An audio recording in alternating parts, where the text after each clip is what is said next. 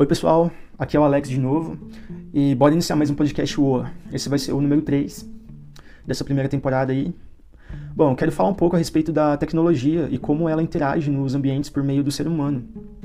É, sendo assim, é, estabelece interações e modificações entre as populações que vivem em diversos locais aí ao redor do planeta. É, seja locais como cidades, comunidades, espaços de trabalho e domicílios. Vira e mexe, é, ouvimos comentários muito no modo automático. É, e assim, juntamente com as interações tecnológicas que estamos habituados aí a lidar atualmente, acabamos pensando que a questão trata apenas, por exemplo, é, de computadores, smartphones, inteligência artificial, 5G e por aí vai. Que óbvio são tecnologias, mas esse fenômeno tem um registro histórico, entende? A tecnologia ela é um fenômeno, ou também ela pode ser entendida como conjunto de princípios, métodos, instrumentos e processos cientificamente determinados, e que atualmente se aplica quase na sua totalidade à atividade industrial. Pegando o exemplo do fogo, que foi a primeira energia natural onde o homem conseguiu manipular, e a partir disso ele foi construindo instrumentos de ferro, né? Foi derretendo esse mineral para realizar diversos trabalhos. É, foi promovendo a cocção de alimentos que permitiu a ele gastar menos tempo fazendo digestão e assim com esse tempo de sobra ele passa a aplicar o uso dos instrumentos que vai inventando, muitas vezes moldando o ambiente ao seu redor utilizando essas ferramentas ao longo do tempo. E tentar acender uma fogueira utilizando um par de pedras ou esfregando gravetos também é uma ação considerada tecnológica. O homem primitivo ele fazia isso e hoje os escoteiros, né, também fazem e até mesmo a gente vê aí nesses cursos de sobrevivência essa prática. Mas a gente sabe que a tecnologia do isqueiro surgiu depois e hoje os gravetos não são necessários assim no cotidiano, né? A não sei que você se perca numa ilha por aí, precise fazer um fogo para se, se aquecer à noite. E aí você vai precisar dessa tecnologia sim, porque provavelmente você não vai estar, tá, é, sei lá, na ilha com um fogão elétrico aí para acender e assar o seu peixe, né? Bom, a tecnologia acompanha o desenvolvimento psíquico e intelectual da humanidade desde a época paleolítica. Segundo Leontiev, que faz um ensaio sobre o desenvolvimento do psiquismo humano, ele afirma que o homem ainda, quando era animal, é, ele deu início a um estágio do psiquismo sensorial elementar, por conta da interação que ele vai tendo com o ambiente ao redor, é, ou seja, a natureza. E isso dá condições é, perceptivas a esse animal até chegar no estágio do intelecto possibilitando condições psíquicas no cérebro, que estão, pro, que estão assim, a partir daí proporcionando o aparecimento da consciência humana, de fato, e daí vai se estabelecendo a linguagem. E a linguagem ela é muito importante é, para criar e desenvolver as sociedades. Enquanto essa interação entre homem e natureza foi é, ocorrendo, o aprendizado também foi ficando mais complexo, refletindo no ambiente.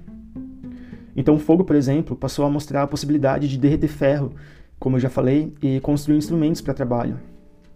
É, não estou falando do trabalho no sentido de receber salário, vínculo empregatício e tal, mas no aspecto de ação. Ações humanas, no caso, objetivando a ajuda mútua.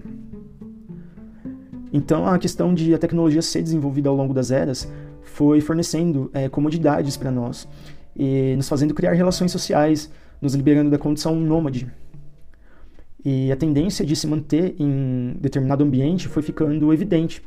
E quanto mais permanência social em nível local ocorre, é, mais espaços, né, esses ambientes são modificados, a paisagem deles são remodeladas, né.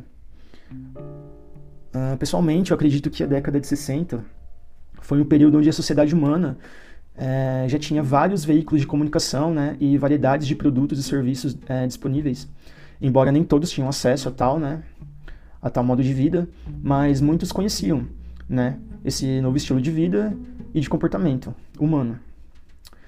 A tecnologia sabe, se adaptou mais que nunca para adentrar nos ambientes domiciliares. Então, muitos eletrodomésticos passaram a ser desenvolvidos e postos no mercado, né? Veículos de transporte, muitos modelos de carros e alguns de motocicletas passaram a ser lançados. É, vários serviços passam também a ser oferecidos massivamente, como as redes de, de fast food e tudo isso modifica o comportamento de quem consome. E é exatamente esse comportamento bastante aderido, é, aceito, né, gera então uma padronização em sociedades de vários países ali por 1960, que vai mudando a paisagem dos ambientes, tanto urbanos e não urbanos.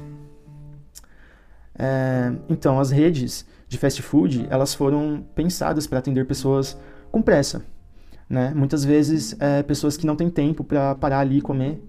Então, se cria a partir daí o sistema drive-thru e esse alimento, digamos, né, na, na questão do fast food aí, alimento entre aspas, porque tem valores nutri nutricionais bizarramente questionáveis, eles precisam de embalagem e essas embalagens são de plástico, na maioria das vezes.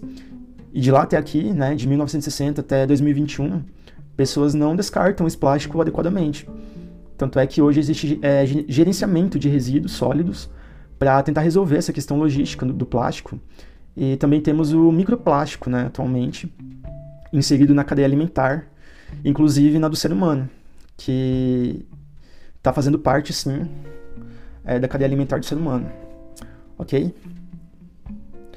Então, uh, a questão é como nós enxergamos a tecnologia, né? Como que a gente encara ela? Talvez se ela passar a ser encarada como uma ferramenta, os reflexos dessa perspectiva possam impactar mais sustentavelmente nossos ambientes cotidianos. É, tentar tirar essas tecnologias é, atuais que a gente tem do pedestal, né?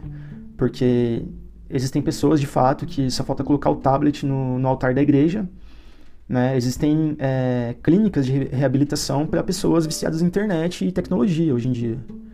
Né? Então, assim, não é a minha intenção aqui é, soar hipócrita, né?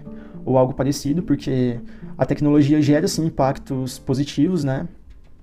Ela começa ali desde a geração Baby Boomer, entendo eu, até a atual geração, né? Que é a, denominada, denominada geração Z, e os impactos podem ser positivos ou negativos.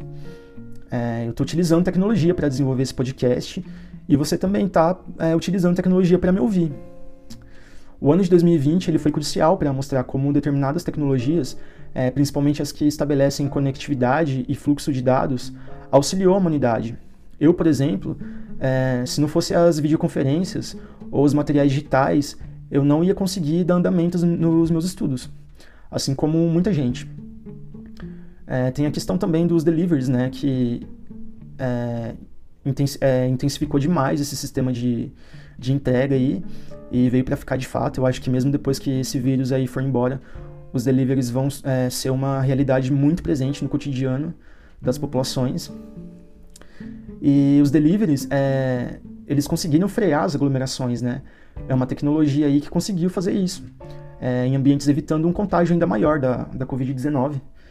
Sem falar na viabilidade tecnológica no meio profissional, né, com o método home office de trabalho, que também demonstrou como empresas podem manter e evoluir seu desempenho sem precisar de tanto espaço físico, né? É... Enfim, ficou aí mostrado que o menos ele pode ser mais no caso né, dessas tecnologias.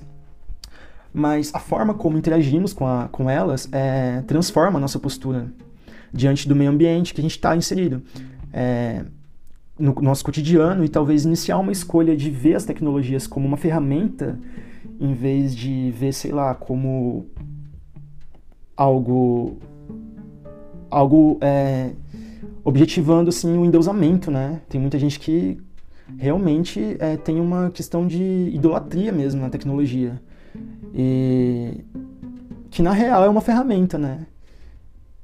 A falta de, de direcionamento quando se desenvolve uma ciência ou uma tecnologia, ela pode fazer que se perca o controle. Assim, muitas vezes, é, aplicar princípios científicos com auxílio de tecnologia em ações é, precisa ser baseado em um propósito. É, por isso que eu comentei essa questão da postura é, diante da tecnologia, né, da perspectiva de como nós vemos ela. A energia nuclear, por exemplo, quando ela estava sendo criada, ela não tinha um propósito, entendo eu, né? talvez não se discutiu na época o suficiente a respeito para tentar dimensionar os impactos dela aqui na nossa realidade, porque pegaram eh, essa ciência, né, a nuclear, e adaptaram ela em tecnologias de bombas, que tivesse uma situação de destruição de cidades e genocídios, né? A gente vê aí Hiroshima e Nagasaki foram ambientes totalmente modificados depois da explosão dessa bomba. É, não existe mais por conta da falta de ética né, no, no desenvolvimento de ciências e tecnologias. São é, Hiroshima e Nagasaki são cidades que não existem mais, ou existem, né, mas não da forma que foi intencionado, né, quando elas foram criadas ali. elas não existem mais da mesma forma. Então, ao criar algo juntamente, é necessário ter um propósito ético de ser, de agir também. Se você está criando algo que pode prejudicar o meio ambiente, e aí eu estou incluindo de quem vive nele, nós, é, seja humanos ou outras espécies de animais e plantas, se você é responsável por algum projeto e passa a perceber que o impacto pode fugir do controle, aborte o plano. É, não continue desenvolvendo. Escolha preservar. E aqui, tipo, fazendo analogia, né? O sujeito ele pode usar uma faca para cortar uma, uma lasanha ali no almoço de domingo e tal. E ele pode usar a mesma faca para cometer uma atrocidade, entende? Então, a gente tem que parar de achar que a tecnologia é necessariamente algo bom ou ruim. A gente tem que focar no uso que a gente dá para ela. E a gente precisa partir da ética, né, para fazer isso. Bom, voltando a comentar sobre a década de 60, né, eu lembrei aqui. Existia uma série produzida pela HBO é, que chama Mad Men. E na temporada 6, se eu não estiver enganado, é, lá no, enfim, lá no contexto da série, é, é, instalado um computador na agência de publicidade, onde basicamente tudo ali da série acontece.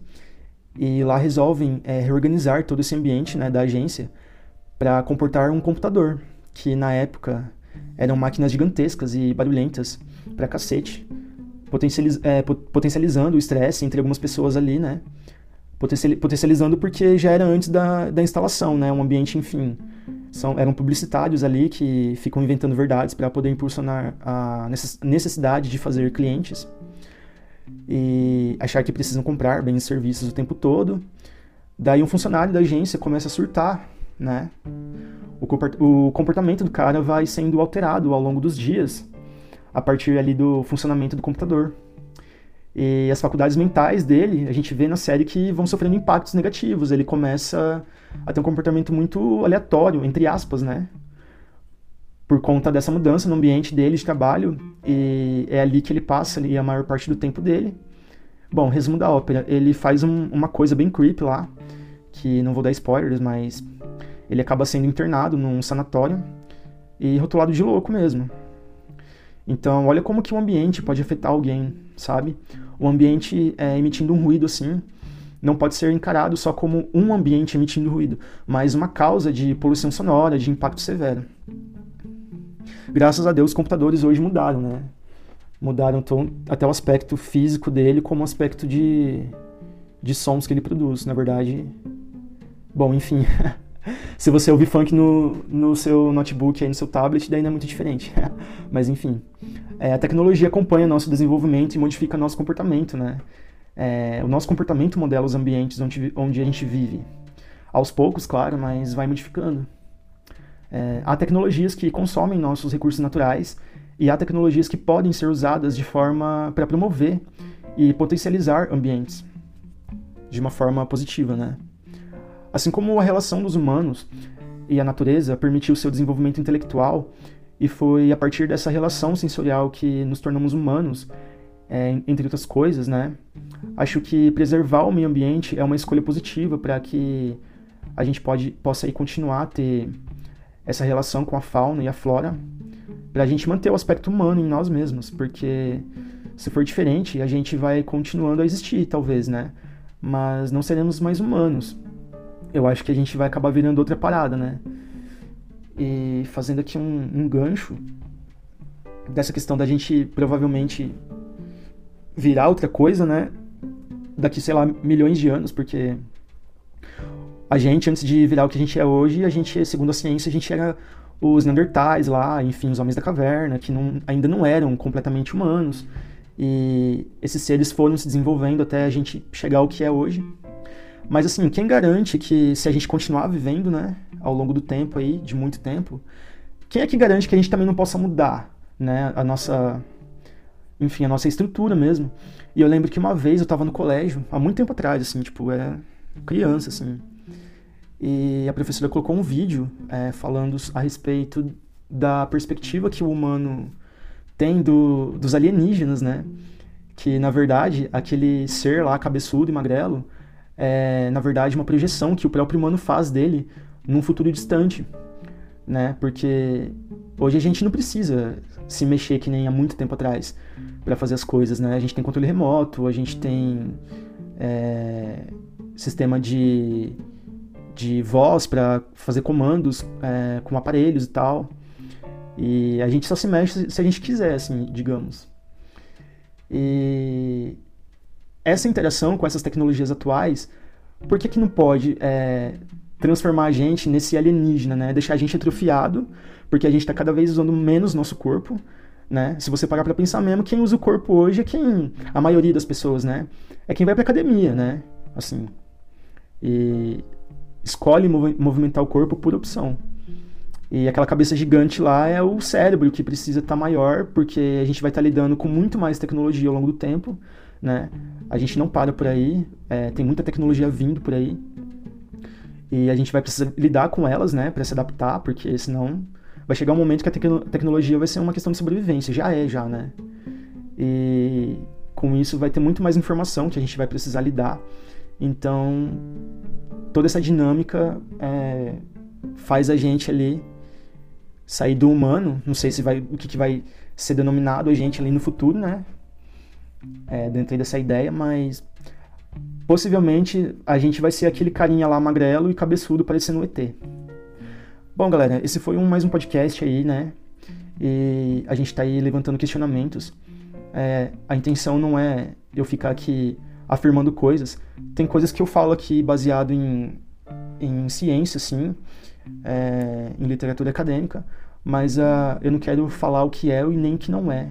Também eu quero só é, continuar levantando questionamentos e fazer a galera pensar um pouco e refletir. Esse é o objetivo do podcast e espero que a gente tenha aí é, esse objetivo sendo atingido. Bom, galera, valeu. Até semana que vem. Fui.